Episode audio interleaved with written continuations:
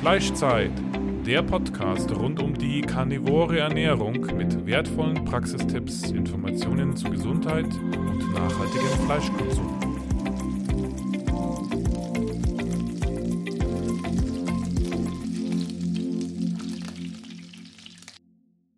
Unser Partner heißt jetzt carnivoro.eu und bietet Supplemente rund um die karnivore Ernährung in höchster Bio-Weidequalität.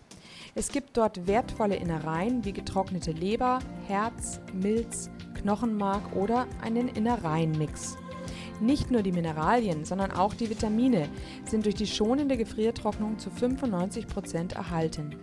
Das Verhältnis von Vitaminen und Mineralien ist in Innereien perfekt auf unseren Körper abgestimmt, da es sich um ein natürliches Lebensmittel handelt, das unsere Vorfahren über Jahrtausende konsumiert haben.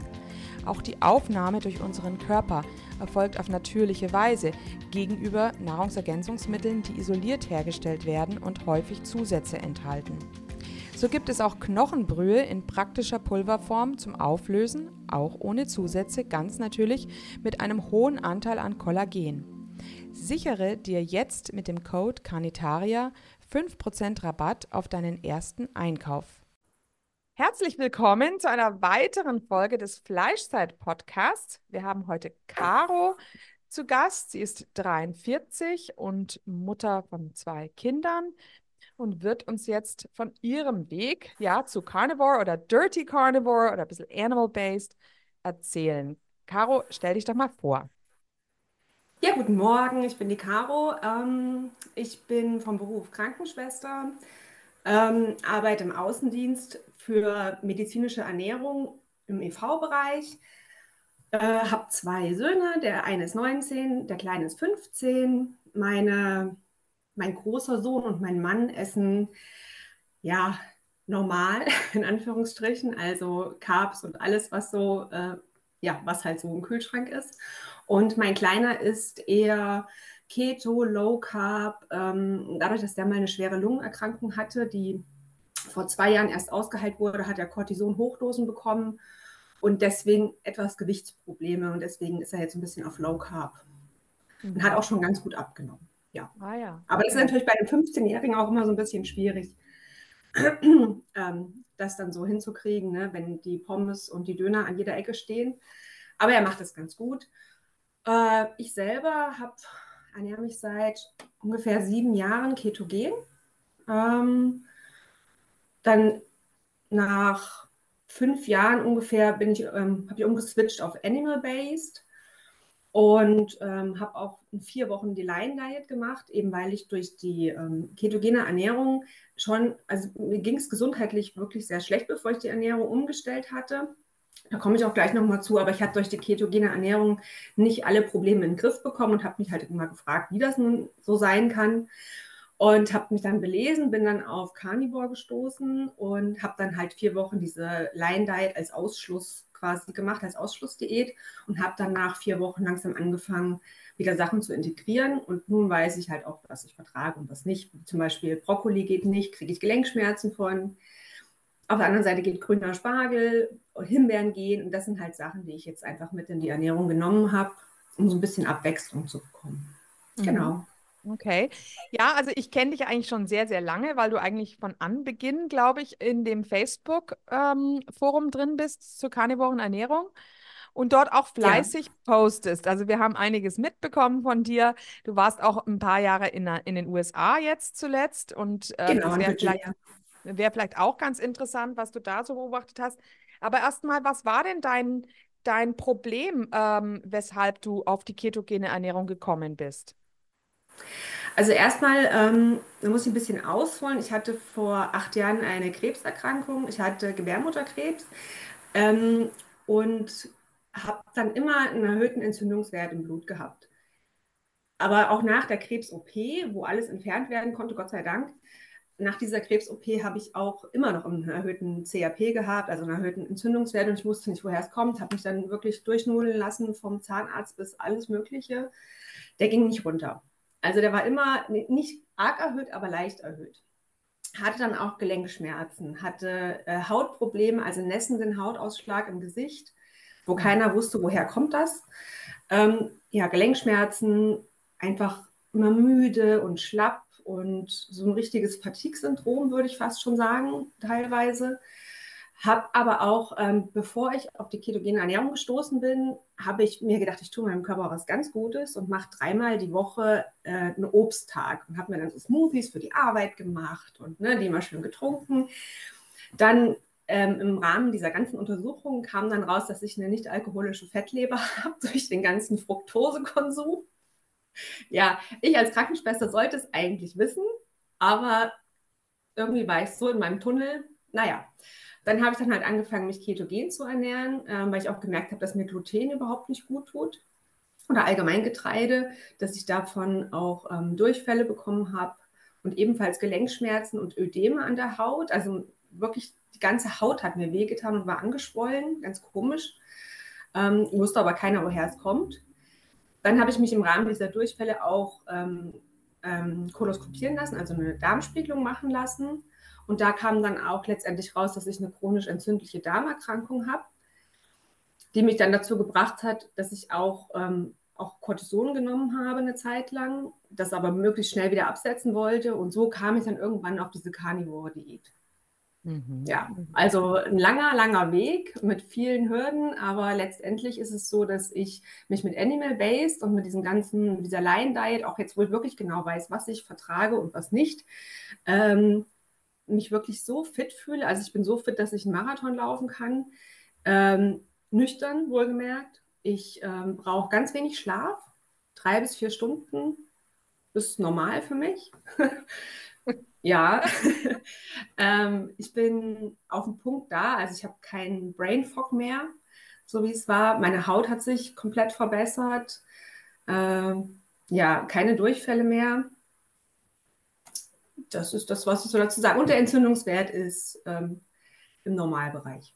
Mhm, mhm. Ja, Wahnsinn. Jetzt würde mich noch interessieren, war das bei der OP, war das eine komplette ähm, ähm, Gebärmutterentfernung oder nur dieser Gebärmutter? Ich habe mal gehört, man kann auch nur diesen Hals irgendwie da was entfernen. Ja, ja, das kann man, aber das war eine komplette, weil die nicht wussten, wie weit der Krebs schon fortgeschritten ist. Und dann habe ich gesagt, macht mich auf, nimmt alles raus. Ich brauche das sowieso nicht mehr. Ich habe ja zwei Kinder und wollte sowieso kein drittes Kind mehr haben. Von daher. Mhm. Ah ja, okay. Hm. Okay. Und hat das jetzt irgendwelche Auswirkungen auf Östrogen?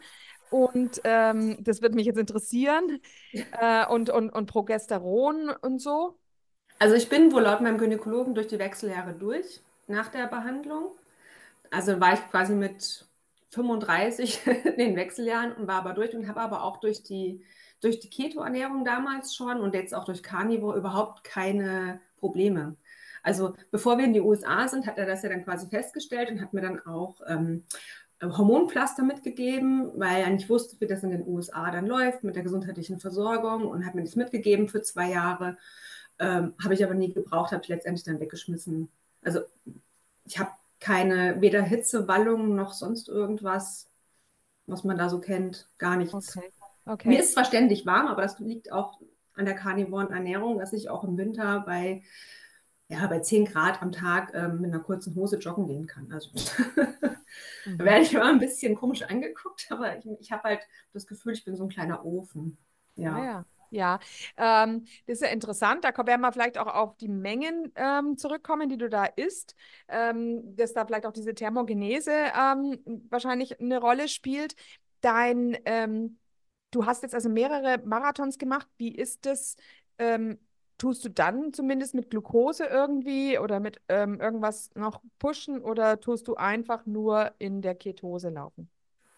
Ich laufe einfach nur in der Ketose. Das Einzige, was ich habe, ist in meinem Rucksack habe ich ein Wasser mit Elektrolyten. Ähm, und ansonsten laufe ich die auch nüchtern, weil ich wirklich, ich bin immer so aufgeregt und kann wirklich vor einem Marathon auch nichts essen. Und das ist mir dann in dem, bevor ich, ich bin ja auch schon äh, Marathons normal gelaufen, also ähm, mit einer normalen Diät, schwimmt mein Licht hier, Entschuldigung. Ähm, also mit der normalen Ernährung und da hatte ich ja wirklich diesen Hungerass. Also der Mann mit dem Hammer war da. Und ich hatte aber dann wirklich das Problem, dass ich nichts essen kann. Also ich habe das wohl versucht, beim Marathon dann mal ein Stück Banane oder so zu nehmen. Aber die habe ich dann im Ziel irgendwann ausgespuckt, weil ich kann die nicht runterschlucken. Ich kann beim Marathon außer Wasser nichts schlucken. Mhm. Das ist ganz komisch. Ja, das ja, ist ja. so ein psychisches Ding. Und deswegen kommt mir das mit der karnivoren Ernährung oder Ketogen auch total zugute, weil ich wirklich den Abend vorher äh, viel Eier esse und ein Steak oder irgendwas äh, mit viel Butter. Und dann brauche ich halt den ganzen Morgen nichts und kann halt nach dem Marathon dann essen. Das geht, aber während des Marathons oder davor kriege ich nichts runter. Mhm, mhm, mhm. Also es Ja, hat mich nicht schneller und besser gemacht, muss ich sagen. Ja, okay. Aber also äh, meine Leistung ist gleichbleibend, aber es hat mir halt in dem Sinn verbessert, dass dieser Mann mit dem Hammer nicht kommt und dass es einfach angenehm ist, mit einem leeren Bauch laufen zu können und zu wissen, dass es einem nicht schlecht geht.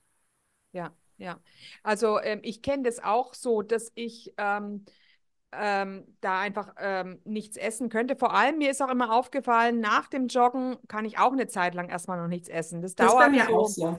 so eine halbe, dreiviertel Stunde, bis man dann. Und ich denke, das liegt einfach daran, dass man halt in diesem ähm, Zustand dieser Anspannung ist, in diesem Sympathikus, ne?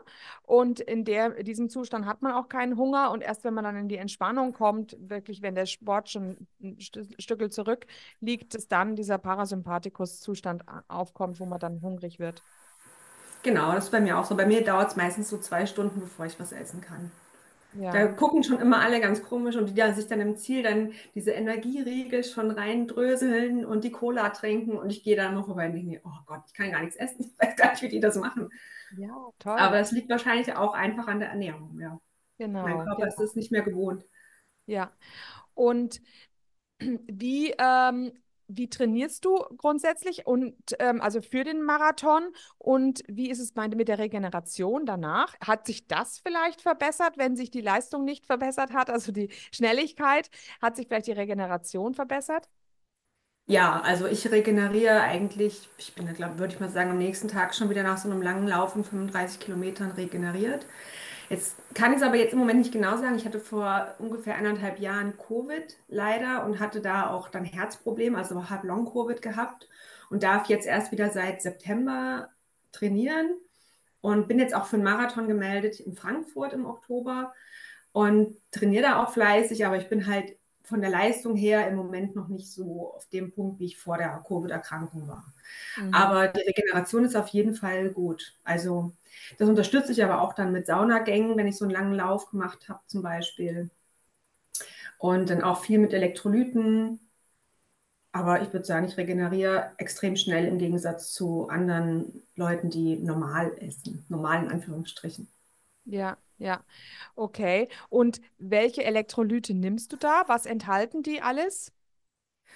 Äh, ich habe da so ein Präparat von, ähm, aus Amerika mir mitgebracht, mehrere Dosen. Das heißt Real Light. Das ist von, von diesem ganz bekannten Salz aus Utah. Jetzt lass mich mal überlegen, wie das heißt. Redmond, Redmond Redmond, Cell. genau. Ja, genau. Und da ist so eine Mischung, da ist dann alles so drin. Also Kalium, Natrium, alles. Magnesium auch ein bisschen.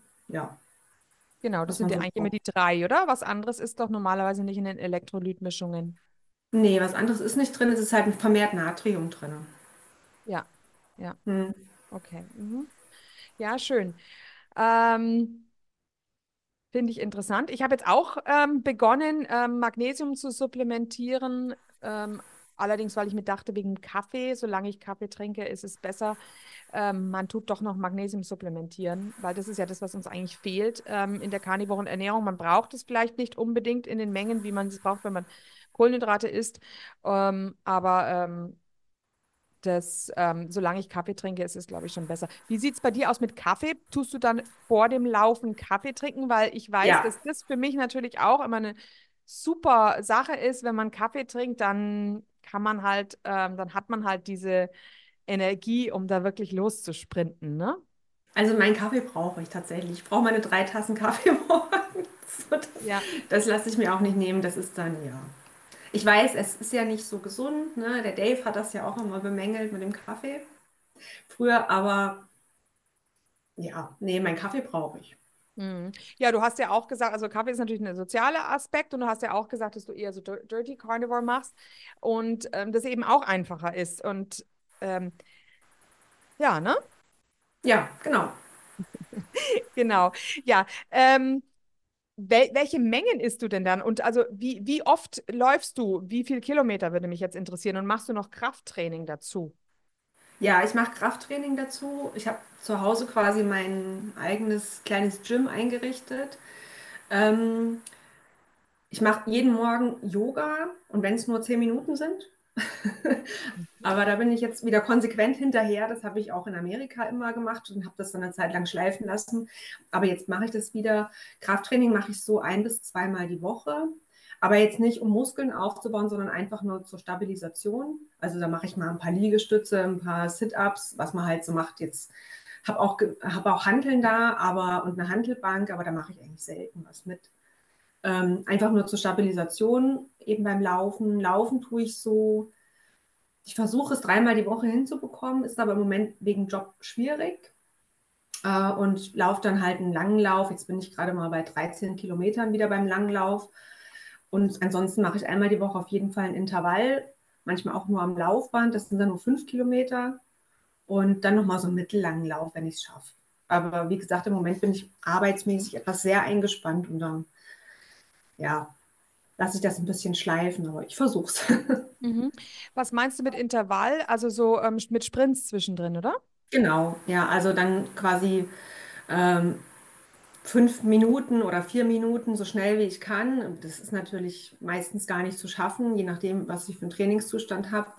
Und dann wirklich zwei Minuten dann ausgehen und dann wieder langsam anfangen zu laufen, bis dann die nächsten vier Minuten quasi anstehen. Also ich habe das, ich habe eine Polaruhr und die sagt mir, was ich machen soll. Ob ich es dann schaffe, ist die andere Frage. ich habe da so einen Trainingsplan runtergeladen, aber den kann ich meistens nicht so einhalten, bin ich ehrlich. Mhm. Mhm. Okay, interessant, ja. Das wusste ich gar nicht, dass es da so eine Uhr gibt, die einem dann das sagt, was man zu tun hat. Naja, man muss sich so, so einen Trainingsplan erstellen. Hast du dann quasi dein Trainingsziel? Das ist jetzt halt der Marathon in Frankfurt. Und dann fragt die dich, wie oft du in der Woche trainieren kannst, wie viel Zeit du hast. Und dann stellt ihr dir das sozusagen zusammen. Da ist dann auch Krafttraining dabei und Yoga und sowas. Genau. Mm, interessant, interessant. sogar, Aber ich höre meistens ähm, nicht auf meine Uhr. sowas auch zu probieren, genau. Aber das ist dann cool, wenn man so ein bisschen geführt wird, ne? Ja, ja, die sagt dann auch, wenn du regenerieren musst. Und ähm, ja, aber lustig war mal, ich habe einmal habe ich einen 50 Kilometer Lauf gemacht mhm. und habe den auch wirklich gar nicht langsam gemacht. Das war der letzte Lauf, der äh, unter Covid-Zeiten noch stattgefunden hat, bevor der Shutdown war.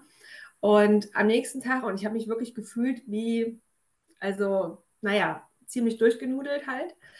Und äh, dann sagte mir meine Uhr halt auch, beweg dich mal wieder. Ja, also wie gesagt, den kann man auch nicht immer so drauf. mhm, mhm, mhm. Ja, lustig. Das heißt, das hat sie irgendwie nicht mitbekommen. Ähm, ja, weil ich halt gut regeneriert habe wieder. Ach so, das geht dann auch, ja, ähm, richtet sich diese Uhr dann ein bisschen hm, nach der Herzfrequenz und so, oder? Mhm. Genau. Und halt auch nach dem Schlaf und wenn du gut geschlafen hast, ähm, regenerierst du ja auch gut. Und dann hat die halt gesagt, also du bist vollkommen untertrainiert, du musst dich mal wieder bewegen. Ähm, heißt es, dass das, ähm, ja, ist es, wenn der Ruhepuls dann möglichst niedrig ist oder ist es, wenn der Ruhepuls eher höher ist, dass sie sagen, du bist entspannt? Nee, der ist niedrig. Also nach, die, nach meiner Corona-Infektion bin ich jetzt leider nicht mehr unter 54 gekommen, aber ich hatte vorher Zeiten, da hat mir meine Mutter, da habe ich schon gedacht, ich wäre scheintot, da hatte ich wirklich mal 36er Ruhepuls in der Nacht und dachte mir, hm, ob sie sich da vermessen hat. Aber das ist tatsächlich öfters vorgekommen. Mhm, mh. Aber jetzt komme ich im Moment nicht mehr unter die 54. Also ich habe immer noch so ein bisschen Probleme mit dem Herz. Ah ja, ja gut. Äh, interessant.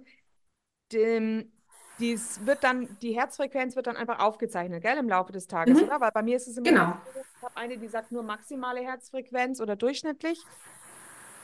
Ähm, aber ähm, das ist dann wahrscheinlich, ich habe jetzt auch nichts, nichts Teures, ich habe jetzt eine Uhr für 70 Euro mal geholt. Aber so ja, ich habe halt so eine Sportleruhr, so eine relativ teure. Also aber die, die, nee, die zeichnet kontinuierlich auch. Mhm. Okay. Wahrscheinlich, wahrscheinlich kann so, so, so eine, so eine iPhone-Uhr oder sowas auch, oder? Wie heißen die von Apple? Eine Apple Watch. Eine Apple Watch, die können das, glaube ich, auch. Also die habe ich nicht, aber ich glaube, die können das auch. Mhm. Okay. Also meine zeigt mir auch die durchschnittliche Herzfrequenz an, dann höchsten Puls am Tag, niedrigsten Puls am Tag und dann auch in der Nacht den niedrigsten. Ja, ja. Aber du kannst es auch quasi tracken, weil die zeigt dir den ganzen kontinuierlich 24 Stunden an. Du kannst ja immer drauf gucken, wie Ja, dein ja. Puls gerade Mhm, ist. mhm, Der ist im ja. Moment auch ziemlich hoch, weil ich schon wieder ganz aufgeregt bin. Ja, okay. Ähm, genau, lustig. Meins ist jetzt gerade bei 66, ja. Ähm, Ich jetzt habe würd- 87 tatsächlich. ah ja, okay. Jetzt würde mich interessieren, ähm, wenn du jetzt normal joggst, was hast du dann immer für einen Puls? Also wenn du jetzt im aeroben Bereich, also nicht im anaeroben, sondern im aeroben Bereich normal joggst, wie hoch ist da dein Puls immer? So um die 150. Ah ja, okay, ja. Aber ich habe das auch so eingestellt, dass die Uhr dann quasi piept, wenn der über die Zeit geht und dann mache ich langsamer, weil ich will mein Herz noch ein bisschen schonen. Weiß nicht, angeblich ist alles gut, aber ja, man muss vorsichtig sein. Ja, ja, klar. Mhm, mhm, okay. Ja, interessant. Da haben wir jetzt auch mal über sowas geredet, das hatte ich noch nie äh, im, im Podcast. Genau.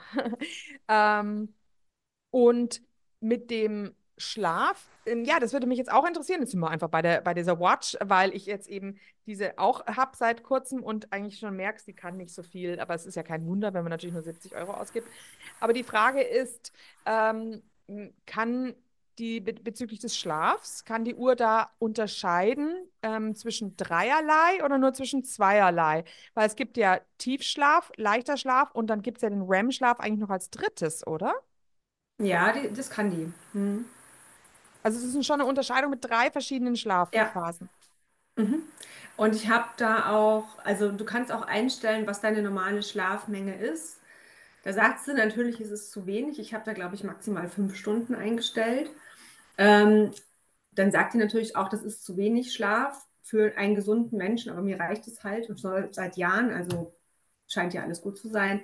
Ähm, und dann, dann kann die halt auch richtig abwägen, ist der Schlaf gut oder ist er erholsam oder nicht, wenn Mhm. man das dann so eingestellt hat. Mhm. Ja. Ah ja. Also wenn ich jetzt acht Stunden da drin stehen hätte und ich schlafe dauerhaft nur vier Stunden, dann würde ich irgendwann sagen, äh, da stimmt was nicht. Ja. Ja, aber das, das klappt. Also Und- heute Nacht habe ich sehr gut geschlafen, hat sie mir gesagt. Okay. Ähm, ähm, und wie lang ist dann immer dieser REM-Schlaf und dieser Tiefschlaf und so? Ach, da gucke ich gar nicht. Da schaust du gar nicht drauf. Weil ich mal Mhm. gehört habe, der REM-Schlaf ist so wahnsinnig wichtig und äh, das ist unheimlich wichtig für die Regeneration. Also ich kann ja mal in meiner Handy-App gucken, die verbunden Ja, ist. das wäre super. Mhm. Da muss ich mal schauen, wo ist denn da? So, Schlaf.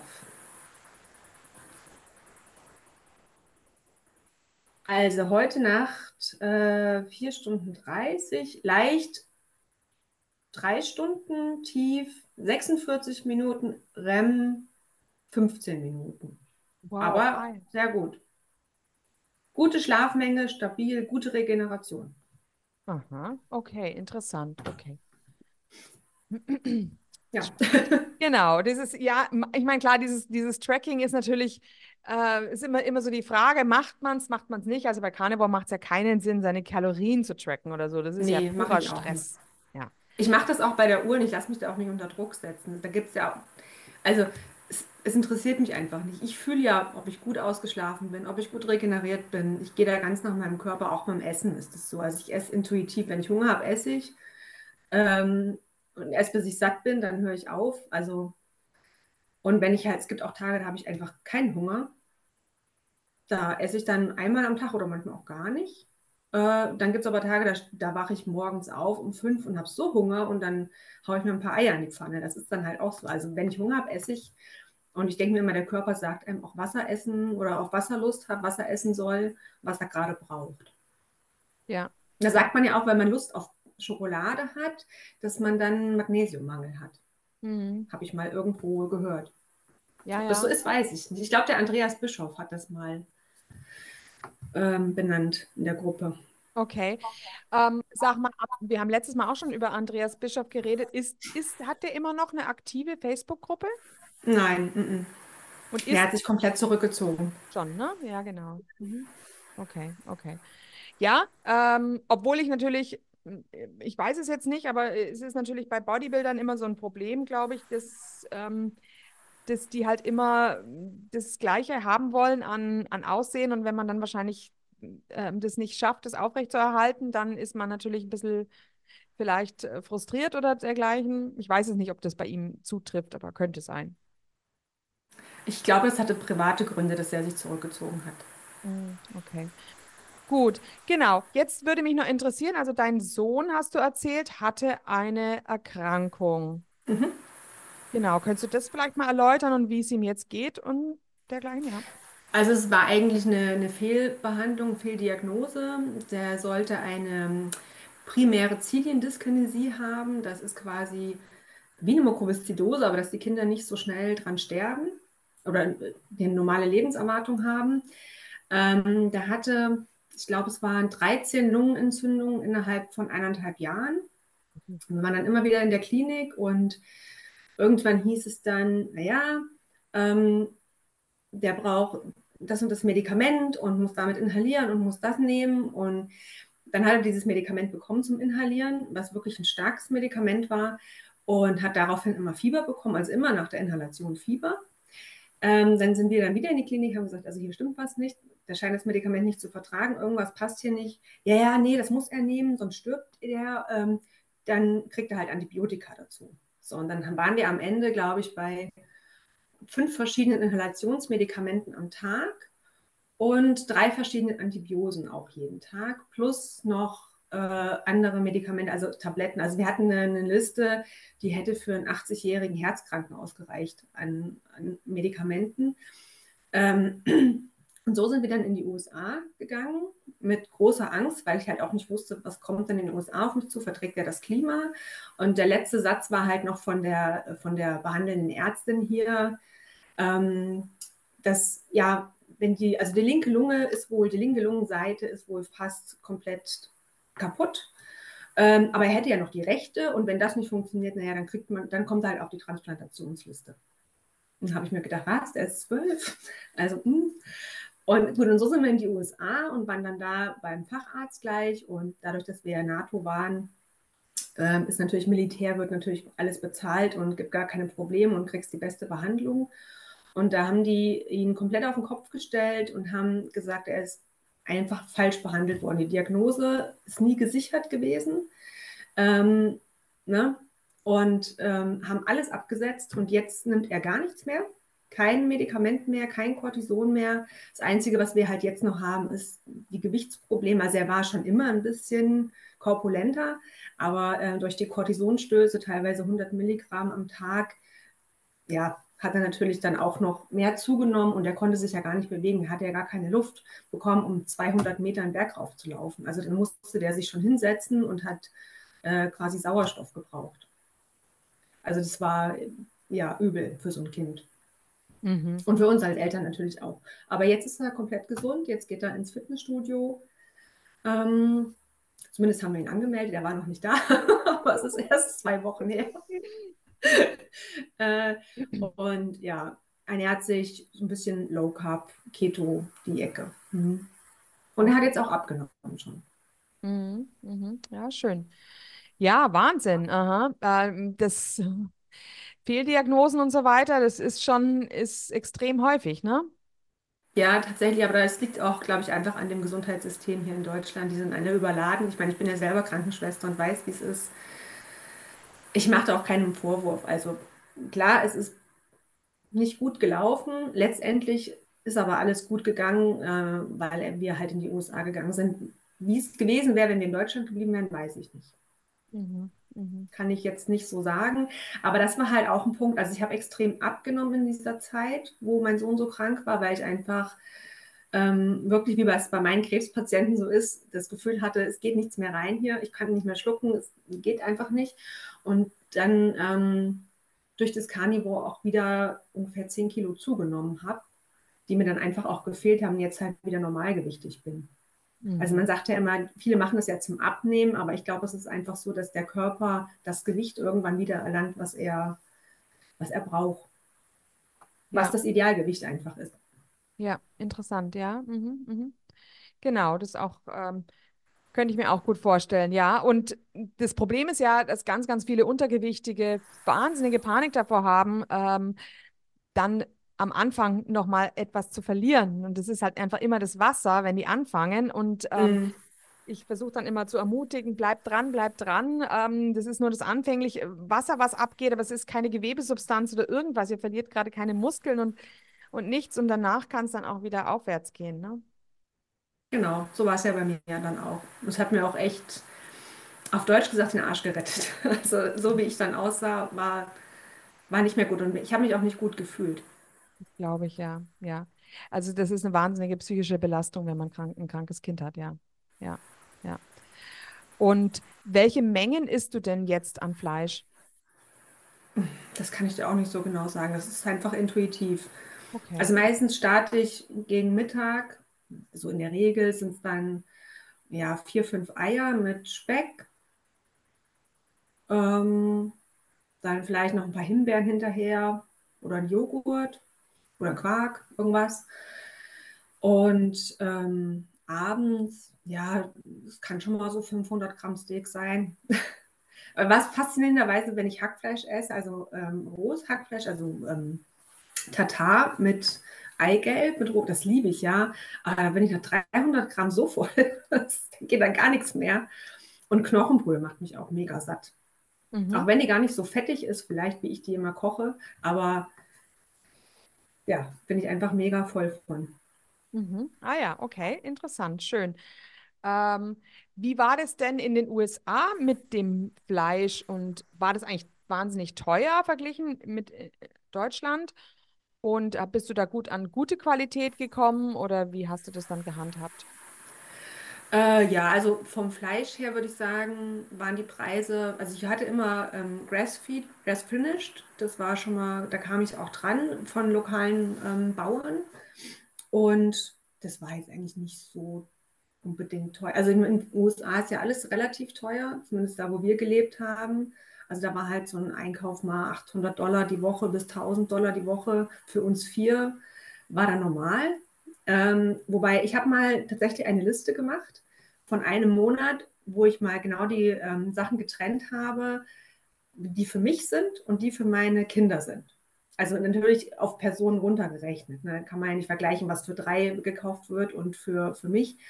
Und da war ich tatsächlich am billigsten. Also ich habe ungefähr im Schnitt so 10 Dollar am Tag für mich gebraucht, habe aber auch viel Schweinefleisch und, und Huhn gegessen und das ist da zwar auch in einer guten Qualität, aber natürlich günstiger.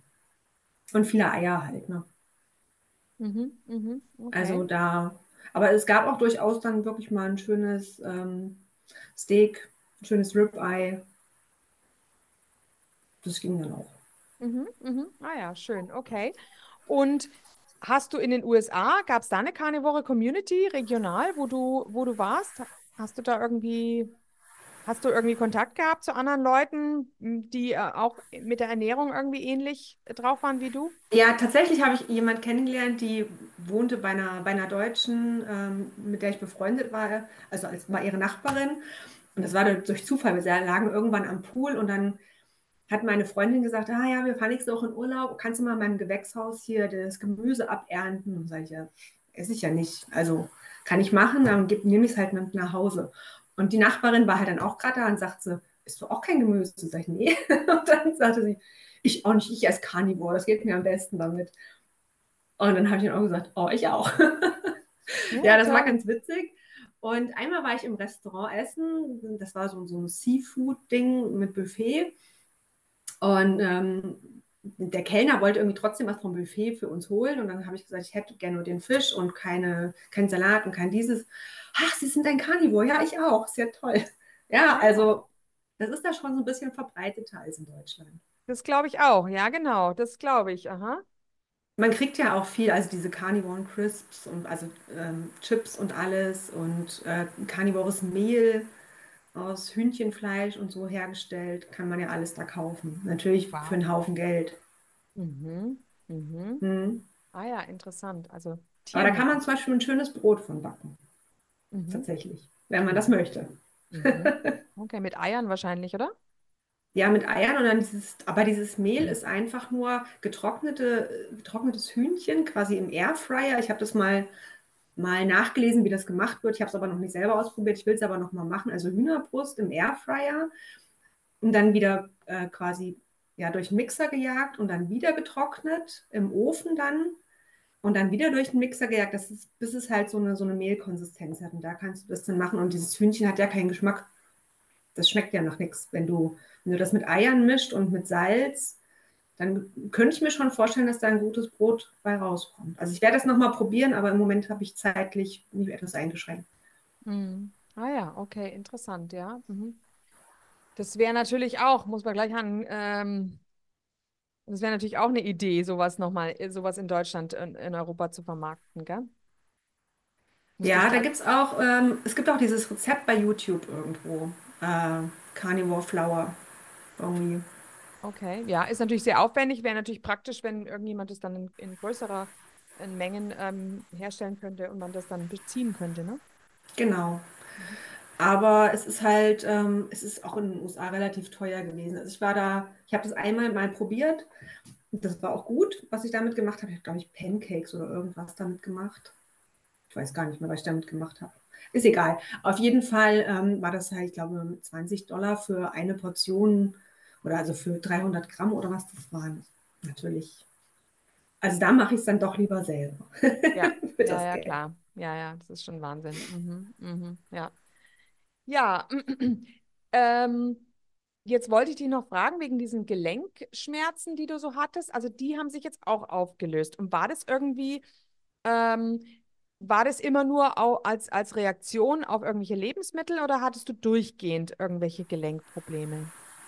Das waren immer nur Reaktionen. Ich vermute, dass es die Oxalate waren im Mhm, Gemüse. mhm, okay. Wie ist es bei dir mit Zitronensäure? Tust du, tust du Zitronensäure zu dir nehmen? Irgendwie? Nö. Nee, Mm-mm. okay. Ja, weil ich jetzt gerade überlegt habe, weil das ja auch erwähnt, es soll ja wohl Oxalate binden, ne? Ja, aber ich habe es jetzt noch nicht ausprobiert. Ich habe jetzt auch so, ich weiß ja, was ich jetzt vertrage. Und wenn es keine großen Mengen sind, dann ähm, habe ich auch keine Gelenkschmerzen mehr. Also brauche ich Mhm, ja nichts zu mir nehmen. mhm, mhm, okay. Und das jetzt auch ähm, nach dem, nach dem Marathon oder so, ähm, gut, war jetzt ja längere Zeit kein Marathon mehr oder durchs Laufen, dass du da irgendwelche Gelenkprobleme oder dergleichen hast, gar nichts. Nee, da, tatsächlich vorher hatte ich immer mal wieder Knieprobleme. Ähm, das ist aber durch die karnivore Ernährung oder durch die Keto-Ernährung auch weg. Mhm, Ich vermute, das liegt halt an dem Kollagen, was ich dann so zu mir nehme. Ne? Durchs Fleisch und durch die Knochenbrühe. Und manchmal, wenn ich, äh, wenn ich der Meinung bin, ich bräuchte noch mal zusätzlich was, dann nehme ich auch Kollagenpulver. Ähm, aber ich denke, dass es daran liegt. Also, dass die Gelenke einfach, also das Bindegewebe ist ja auch besser. Es ist ja alles besser. Meine Haare sind gewachsen. Ich hatte früher immer nur Haare, die abgebrochen sind, sobald sie übers Ohrläppchen gingen. Äh, da hat mein Friseur schon immer gesagt, also, nee, ähm, deine Haare werden nie lang. Und das ist schon alles besser. Also das ganze Hautbild hat sich verbessert, der ganze Stoff, also ja, das allgemeine, alles, was, was die Baustoffe vom Körper sind, haben sich verbessert. mhm, mhm. Ja, schön. Okay, interessant. Und Ähm, ja, das finde ich ja auch interessant, weil gerade wenn du jetzt auch im, im, im, im Krankenhaussektor arbeitest, es wird ja immer behauptet, dass der Knorpel nicht wieder aufgebaut werden könnte. Also zum Beispiel beim Knie oder dergleichen. Ähm, wer also mal einen kaputten Meni Meniskus hat, das wird sich nie wieder regenerieren. Was hältst du denn davon? Also ich glaube schon, dass ich das alles wieder aufbauen kann. Ich habe da auch ein Beispiel, das sagt jetzt, es zwar kein Knorpel, aber ich hatte zum Beispiel nach meiner Bauch-OP dann einen Narbenbruch. Der hätte auch dringend operiert werden müssen, aber ich hatte dann durch meinen Sohn irgendwie auch nie Zeit und dann war ja auch noch Covid und dann wurden ja solche OPs ja gar nicht gemacht. Und der ist dann auch, nachdem ich wirklich auf Carnivore übergeswitcht bin, ist der jetzt nicht mehr sichtbar. Mhm. Mhm. Ah ja, ja, ja, genau. Ja, sich Also einfach das Gewebe dann da auch wieder äh, gestrafft. Wie lange machst du das eigentlich jetzt schon, das Carnivore? Da haben wir, glaube ich, noch gar nicht drüber geredet. Ich denke mal ungefähr drei Jahre. Ah ja, ja, ja, ja, okay. Ne? Ja. Und davor, genau, Ketogen, gell? Misst du deine Ketone ab und zu? Manchmal ja. Und wie bist du da? Ähm, welchem Bereich? Meistens so eins, manchmal auch 0,7. Mhm. Aber wie gesagt, ich merke das, glaube ich, einfach, wenn ich in der Ketose bin. Ja, ja, ja, klar. Oder wenn ich mal rausfliege. Also wenn ich jetzt mal irgendwie ja, ein Weinchen trinke oder irgendwas, ich glaube, dann fliege ich raus. Das merke ich dann auch. Ja, ah ja, Aber nee. Durch den Wein fliege ich jetzt nicht aus der Ketose, aber durch ähm, Kohlenhydrate fliege ich halt aus der Ketose. Und wenn sie dann auch noch am Abend sind, also das ist für mich ja ganz schlimm. Ja. Nee, da habe ich, also gut, ich esse ja nicht so viele Kohlenhydrate. Kann ich jetzt nicht sagen, aber nee. Mhm. Also gestern habe ich zum Beispiel 500 Gramm Himbeeren gegessen. Aber ich bin auch nicht rausgeflogen. Vermute ich zumindest. Zumindest geht es mir gut. Mhm, mhm, okay, ja, schön. Weil das war, ist ja dann schon arg an Kohlenhydraten, aber. Ja. Bist du dann gestern auch gelaufen? Nee, Nee. keine Zeit. Ah ja, ach Gott, du Arme. Okay. Nein, ist alles gut. Ich mag meinen Job. Ah ja, ja, schön. Aha. Ähm, das ist ja schön, wenn man sowas hört. Und es zeigt auch wieder, dass wir Carnivoren alle viel Energie haben, gell? Genau. Also mir macht das auch nichts aus, zwölf Stunden am Tag zu arbeiten. Mhm. Noch nicht. Mal gucken, wo die Reise hingeht. Ja. Ja, gut, du bist im Außendienst, gell? Sagst du. Also Mhm. du bist dann auch viel unterwegs, ne? Genau. Mit dem Auto oder? Ja, Ah ja, okay, okay. also manchmal fahre ich so 500 Kilometer am Tag. Oh. Mhm. Hm. Das heißt, das hat, äh, hat es dann noch mit der Krankenschwester etwas zu tun oder mit dem? Ne, ich mache, ähm, also mein Job schimpft sich Patientenmanager im IV-Bereich. Also das heißt, ich fahre in die Kliniken, wenn ich da einen Anruf bekomme, dass Patient XY eine Ernährung braucht über den Port, also über das System, über ein zentrales ähm, Kathetersystem. Und dann berechne ich die und gucke, was der Patient braucht, was kann er noch essen, weil oftmals ist ja bei den Krebspatienten eine andere Hausnummer als jetzt bei, bei meiner Ernährung. Die brauchen ja ganz andere Sachen und das berechne ich dann und dann sorge ich dafür, dass da ein Pflegedienst hinkommt und dann fahre ich zum Patienten und nehme den auf und so Sachen. Ah Genau. ja, okay. Mhm. Also hat schon noch was mit Krankenschwester zu tun, Mhm. aber du hast halt nicht mehr so den Patientenkontakt. Also ich war 20 Jahre vorher auf der Onkologie, im onkologischen Bereich tätig, bevor wir in die USA sind und da ist dann irgendwann auch, gerade wenn du selber noch betroffen warst, äh, irgendwann ja, orientiert man sich dann doch anders, Mhm. Mhm. weil auch da einfach die Zeit nicht für die Patienten da ist. Ja, ja, das ist dann auch frustrierend. Und Genau. bezüglich Onkologie, ähm, merkst du irgendwie, dass, also nimmt jetzt eigentlich Krebs im Moment zu und auch bei jüngeren Menschen, kann man das eigentlich beobachten? Also ich kann es jetzt nicht so sagen. Wir hatten schon immer viel zu tun. Mhm. Ja, ja, okay. Also da weiß ich es wirklich nicht. Mhm. Ja. Aber man merkt halt schon sehr deutlich, dass die Patienten äh, sich schon sehr ungesund teilweise auch unter der Chemotherapie ernähren und dann irgendwann wirklich in so einen Eiweißmangel fallen, dass die ähm, dann wirklich von mir die Ernährung brauchen. Da gucke ich dann auch immer, dass sie möglichst wenig Glucose hat, möglichst viel Eiweiß, möglichst äh, Omega-3-Fettsäuren. Also da achte ich dann schon drauf. Ich würde jetzt aber meinen Patienten nicht sagen, sie sollen sich Carnivore ernähren.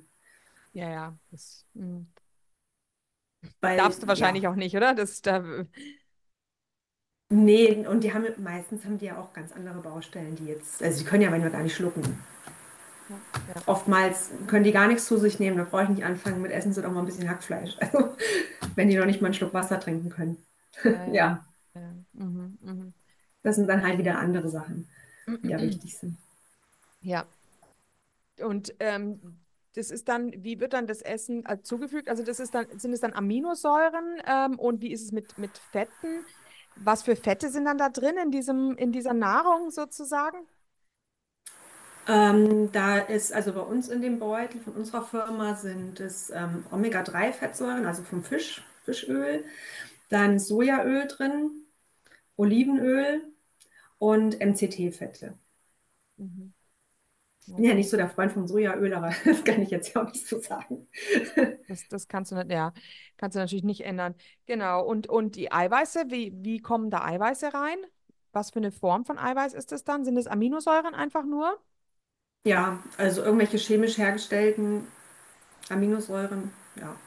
Also ich kann dir die Auflistung sagen, aber also ich habe hier lauter Beutel liegen, aber äh, ob man damit was anfangen kann. Aber ich kann es dir ja mal privat abfotografieren Ja, und schicken. äh, es, war jetzt nur mal so ganz interessant. Es geht ja doch irgendwie alles immer, äh, ist ja einfach interessant, wenn man da so ein bisschen erfährt, was die äh, Patienten da bekommen. Ja, mhm. okay. Gut, ja. Ist, äh, haben wir noch irgendetwas, wo du jetzt sagst, darüber haben wir jetzt noch nicht gesprochen, das wäre noch schön. Nee, ich weiß nicht. Meine Aufregung legt sich langsam meine Jetzt, jetzt können wir einen zweiten Durchlauf machen. Genau. Ja, genau, lustig.